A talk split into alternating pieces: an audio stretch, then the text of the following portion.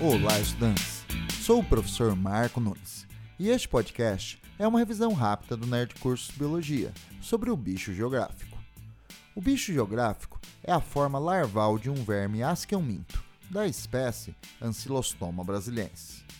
É um parasita monogenético, com um ciclo de vida muito semelhante ao do Ancylostoma duodenale, porém parasita cães. Os adultos vivem no intestino delgado, provocando sangramento intestinal, causando anemia. Os cães tornam-se cansados e desanimados. São vermes dioicos com dimorfismo sexual. Os machos são menores e possuem bolsas copulatórias.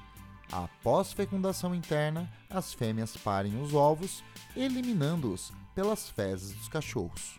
Os ovos contaminam o solo e liberam a larva rabitoide, que se transforma na larva filária. Se a filária tiver contato com a pele dos cães, ela perfura a pele, atinge o sangue e migra até os pulmões, causando problemas respiratórios. Após algumas semanas, a larva sobe pelo sistema respiratório até a faringe e migram para o intestino delgado, tornando-se vermes adultos, fechando o seu ciclo vital.